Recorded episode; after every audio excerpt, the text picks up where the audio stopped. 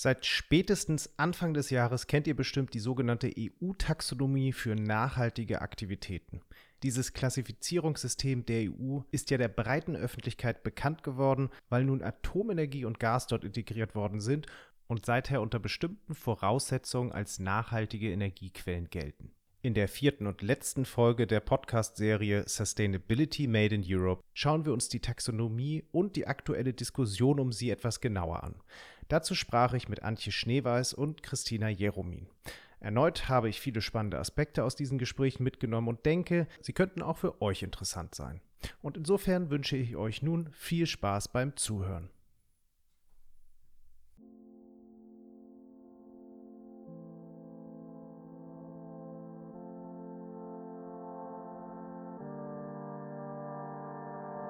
Welcome to Sustainability Made in Europe, a policy podcast on sustainable finance, reporting, and governance.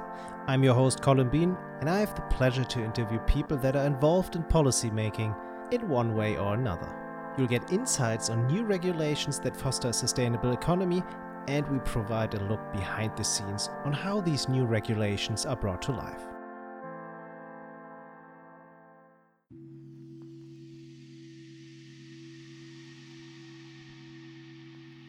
The European Taxonomy for Sustainable Activities is one of the most sophisticated regulations financial markets have ever seen. What has long been an exclusive topic to sustainability experts became vastly covered in the media and exposed to a larger audience at the beginning of 2022. The reason for that was the European Commission's decision to integrate nuclear power and gas into the EU taxonomy thereby classifying both as sustainable sources of energy if certain criteria are fulfilled. This means if you would invest in such energy sources, it would now be considered a green investment. This provoked harsh criticisms from NGOs, science, certain politicians, and even investors. We have heard Sandrine Dixson-Declève commenting on this, let's call it affair, in our first episode. If you missed it, feel free to jump to the first episode now. You'll find a link in the show notes. But back to the topic. For some, the taxonomy is nothing less than a bureaucratic monster with the potential to tear down financial institutions and businesses alike. For others, it is simply not enough in terms of its rigorousness to scientific insights. And in between, we see people that do believe this regulation can finally transform large parts of the economy by redirecting capital flows into truly sustainable businesses. In this episode, we want to offer the necessary information to get a clearer picture on these different positions. Therefore, we will touch upon the following three aspects. First, we will take a closer look on how the taxonomy actually works. Second, we will trace back why and how the discussion about the taxonomy has changed in recent months. And third, we will try to give an outlook on the future developments of the taxonomy. I had the pleasure to talk to two high level experts in the field, namely Antje Schneeweiß and Kristina Jeromin. Antje Schneeweiß is the managing director of the working group of church investors and a member of the platform on sustainable finance. But I guess she's most recognized for her work on the social taxonomy that has recently been published. Kristina Jeromin is the managing director of the Green and Sustainable Finance Cluster Germany and has formerly worked as a CSR manager at the Deutsche Börse. In addition to those two, we will hear some of our previous guests, like Alexander Bassen from the University of Hamburg and Sandrine Dixson-Declève, the president of the Club of Rome. Now, let's start with a quick check in on what the taxonomy actually is and how it works. Here's Antje explaining the main concept behind this new regulation. The taxonomy actually was started, or the idea of the taxonomy came up in uh, what was called the high level expert group on sustainable finance. Uh, these were uh, financial experts mainly um, talking about and discussing sustainable investments and how the regulators and how the EU Commission could help promoting it because the situation is that, as it is very well known, a lot of capital is needed for the green transition, but also, as we've seen during COVID, for social purposes. And uh, public money cannot meet these needs alone. so these experts said, yes, uh, the, the markets, the financial markets are ready to support this transition. And indeed, there are many big investors who uh, prefer investing in sustainability and sustainable activities and companies. But there is some unclarity and even some confusion of what is sustainable. So they asked the Commission to set up another expert group to define what are sustainable activities. And this was the, the TEG, the technical expert group, working for two years on this question, but only for the green part, uh, the environmental part. So they defined, first of all, a system um, how green activities can be defined. And then they started to develop criteria for the very first objective they have um, identified, which is, of course, climate mitigation. And they defined criteria for this. And then uh, last year, this definition became actually EU law with the taxonomy regulation, which uh, came up in last July. So this taxonomy, this first step, defines not whether a company is sustainable or not, but whether an economic activity is sustainable or not. And this is very important. Um, and they have actually looked at the, the NACE code, which is a traditional um, uh, classification system of uh, uh, economic activities. And they had a look at it and said, well, these and these activities must be selected. For example, for the objective of climate mitigation. They, of course, mm. choose all these activities which are highly emitting uh, CO2. So, which actually, if something is done about these activities, CO2 emission could be lowered to a great extent, and investments in these kind of activities with these kind of uh, criteria attached would actually uh, lead to more investments, and that means to more activities which are climate friendly. Yes. For example, they, they selected production of electric vehicles as one of the activities, or of course, um, generation of uh, electricity from renewable energy like wind power and solar power. These would be the kind of activities which have been selected for the green taxonomy. And then they attached criteria for it to say, well, and if it is done in this way, this is green. A company that is affected by the taxonomy needs to report how much revenue it makes from sustainable activities, how much it invests into such activities, and how much its operational costs are on those activities. So, it's pretty much three numbers that inform investors about how much money a company makes from green business practices. From a conceptual perspective, this is a true innovation as it is the first time that environmental and financial accounting data is merged into just a few numbers. So far, companies only have to report on two of six goals of the taxonomy, namely climate mitigation and adaptation. The other goals are the sustainable use and protection of water and marine resources, the transition to a circular economy, pollution preventing and control, and the protection and restoration of biodiversity and ecosystems. On top of these goals comes the social taxonomy, which assesses if an economic activity of a company is socially sustainable. But more on that a little later. First, we want to shed light on the intended impact. Here's Antje describing the potential outcomes for a company if they apply the taxonomy. This has not yet been measured and it can't yet be measured because um, the taxonomy is only just now starting. The ideal is to have more investments in these economic activities, uh, meaning that companies see that they can attract more capital if they are um, actually focusing on these green activities. Um, and then they get more capital for this and more of these activities are done.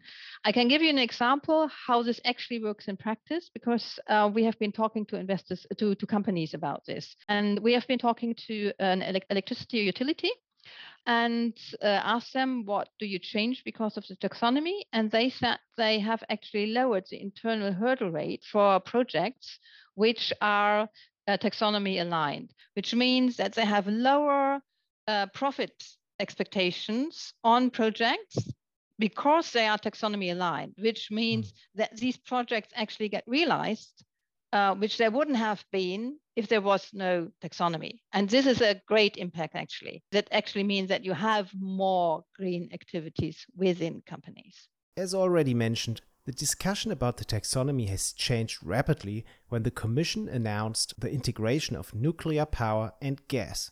What has long been awaited for as a true power for transformation therewith turned into a missed opportunity, as Kristina recaps.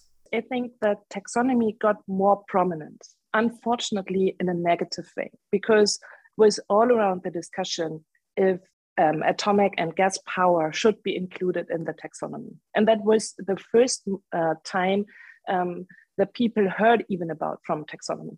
The, I say, so to say, normal people, people that are not connected to the sustainable finance bubble. And I think uh, that is why I said it was a negative uh, visibility because um, nobody was informed about the goal of the sustainable uh, action plan on sustainable finance on uh, EU level, but everybody knows about uh, the missed uh, taxonomy opportunity. As a member of the Platform for Sustainable Finance, Antje explains her view on the reasons why the taxonomy has gained such vast interest. You have to see that there is an immense pull of a system which calls an activity to be green, to be good, and to attract more capital. And I think that has been underestimated.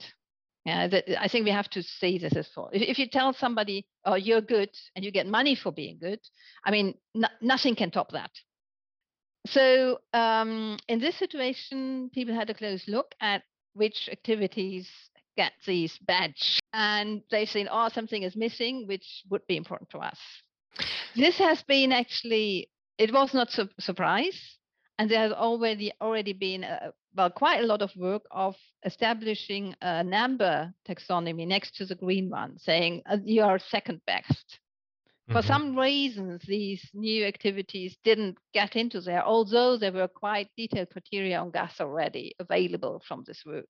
And now we have the political situation as we have it, yeah. And and this is um, I mean, the the the, the um, platform is working on a science-based basis, so it's a bit difficult if somebody says, "Oh, by the way, we put this in as well." Yeah, so the process wasn't really appreciated, and there has been a report by the platform explaining why certain of the criteria do not match and do not really fit to the first batch of criteria which has been made law in July.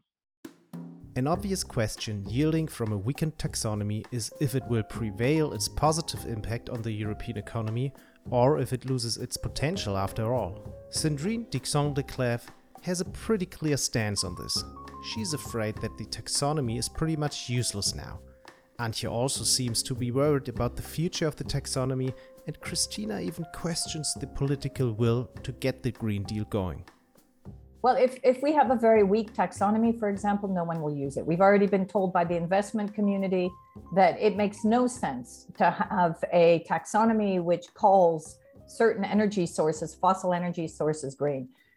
No one is saying that you cannot continue to invest in gas or nuclear. There will be investment in gas and nuclear. Hmm. Countries hmm. can do that, even if it's the wrong decision. They can go ahead and do that. Don't call it green. Hmm when it's not green. That mm. is the essence of greenwashing. So that is what we're trying to say. Mm-hmm. Leaders, no one is saying that if you're not in the taxonomy, those sectors will not get investment. There will be investors that will continue to milk profits as long as possible and could not care less about whether they are environmental, social, or governance criteria, as we see in the ESG criteria, for example. But there will be others who will say, okay, we're not going to we're not going to invest in this area and we don't want to and therefore we need a taxonomy that gives us clear direction as to what is truly green and what is not and and that is where i think that we will fail no the taxonomy will be useless well actually as i'm the rapporteur of the social part yeah i'm of course greatly worried because um, the thing is that the social taxonomy was always planned the HLEG set, there should be a social taxonomy. The TEG set, there should be a social taxonomy. Uh, we came, well, two years later than the green taxonomy. And um, still with a very small group. Yeah, there were only six or seven in, in this group, whereas the tank had 30 people uh, working on just on climate. So um, yeah, I share this worry. On the other hand, I think uh, you can't get the ghost back into the bottle. Yeah, th- th- there has been this idea to t- classify activities, economic activities, uh, according to sustainable criteria. It is immensely difficult. The political um, discussion around this, especially also about social, are difficult. Uh, but I think um, once this has been started and we already have a law on this, this can't be stopped. Yes, it, it's, a, it's a very serious situation for for everybody. Yes, also for the Commission, for the platform, for for the member states, how they will solve it. Yeah, I mean, we have the situation that the nuclear and gas is now sustainable, whereas Europe has been telling uh, many other development banks and countries, "Are we finance and support you with everything, but not with nuclear and gas, because we don't believe it's good." Yeah. So what they are now telling, I mean, all these countries and development banks to back to to the commission is um, yeah. But I think this is actually in the nature of the thing, as I said, creating a system which says that something is good and that you get money for it is extremely challenging. And there's a, a huge, immense pull in such a system, which will create these discussions. Perhaps the, the only problem is that it has been pushed to, through very, very quickly and perhaps not leaving enough time to develop uh, these issues. Yeah, I wouldn't say that it is. I don't know. I very much hope that it's not broken. Yeah, it, it, it, this might happen. Yes, but uh, I think there's still a chance that there is a positive outcome in the end. I think um, there are two ways uh, this discussion uh, has a negative impact or decision has a negative impact on the uh, taxonomy. On the one hand, of course, it will lose its power because in the end, the taxonomy was meant um, to um, allocate money and future-proof core businesses um, via transparency. And now we have that kind of not sustainable, unsustainable transparency by including uh, these um, the, the, these both uh, power sources. And then the other um, the, the other uh, dimension is that um, it, it questions the political will and ambition that uh, the taxonomy got greenwashed by integrating nuclear power and gas. The taxonomy is a very complex undertaking for companies to report on, even now with only two of its six goals but the effort for its application seems overwhelming for many companies, especially if more environmental and the social goals come into place.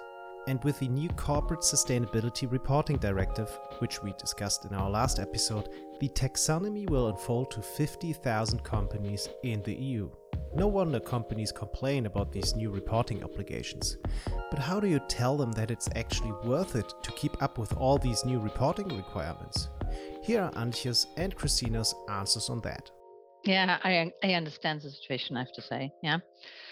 Um, it yeah, I've seen the templates. They're difficult to fill in. Yeah, I think there has been made some attempts to make it a bit easier.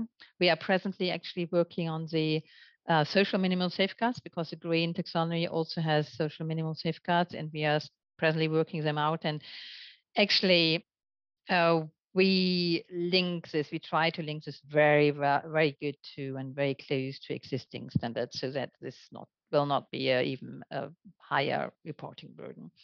Um, yeah, that's a fact. It's difficult, but on the other hand, there's a great interest in understanding what is sustainable about an activity and about a company, and to make this good and not to do this well in a rough rule by some uh, version you really have to go into these details. So it might, in the end, be in the interest of the companies themselves to see what is really sustainable, yeah, and to have a reliable basis and reliable guideline for this. And it's that's the taxonomy. First of all, I take that very seriously. But then I think we have to get to a broader scope on that discussion. Reporting is, first of all, a perfect instrument to measure and first of all to understand and then to measure and manage your own risks and opportunities. And if the world you're doing your business in is changing this external phenomenon like the climate change the demographic change the digitalization etc then of course you have to change the way you're doing business. And you have to ask yourself other questions concerning risks and opportunities. And you have to take new KPIs to uh, manage risks and opportunities in a forward looking way into account. And that is what CSRD and taxonomy are trying to do to give, uh, yeah, to set up a fundament to have a holistic view on the value chain on, of the corporates. And so, first of all, an holistic and integrated reporting is a chance or an opportunity for the corporate itself and after they have used that strategic instrument, they are reporting uh, these key figures to their investors, banks, employees, etc. We will see the first results of taxonomy reporting by the end of this year. Whether the regulation will work and redirect capital flows into the transformation of our economy or not needs to be assessed based on these results. Alexander Bassen, professor for capital markets and management, emphasizes the need to carefully look at the first round of application. However, he also agrees that once companies must report on all other goals, things become even more challenging. Well, first of all, I, I think it's extremely helpful that now we do see also the taxonomy for the other four environmental objectives, not only climate change mitigation and adaptation, but also the other objectives. And uh, I think it's very important to now dig deep into the analysis, also to, to analyze the experience we will see this year with the first two objectives on climate change mitigation and adaptation.